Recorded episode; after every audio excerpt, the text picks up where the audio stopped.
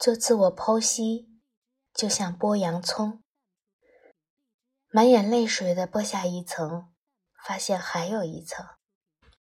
今天我很难用文字来描述这一周我的心路历程，那是一种说不清道不明的拥堵，我只想泄愤，而且我的记忆也在改变。慢慢的，我似乎忘记了真实的情况，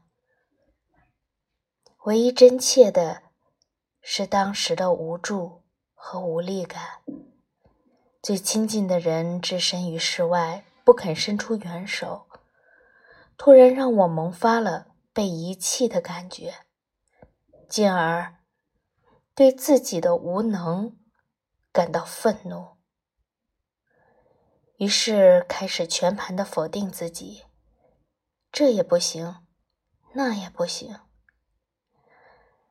到目前为止，凭我对自我的认知，恐怕只能看到心理力量还不够这一层了。这种心理的软弱，是否可以通过增加身体的力量来改变呢？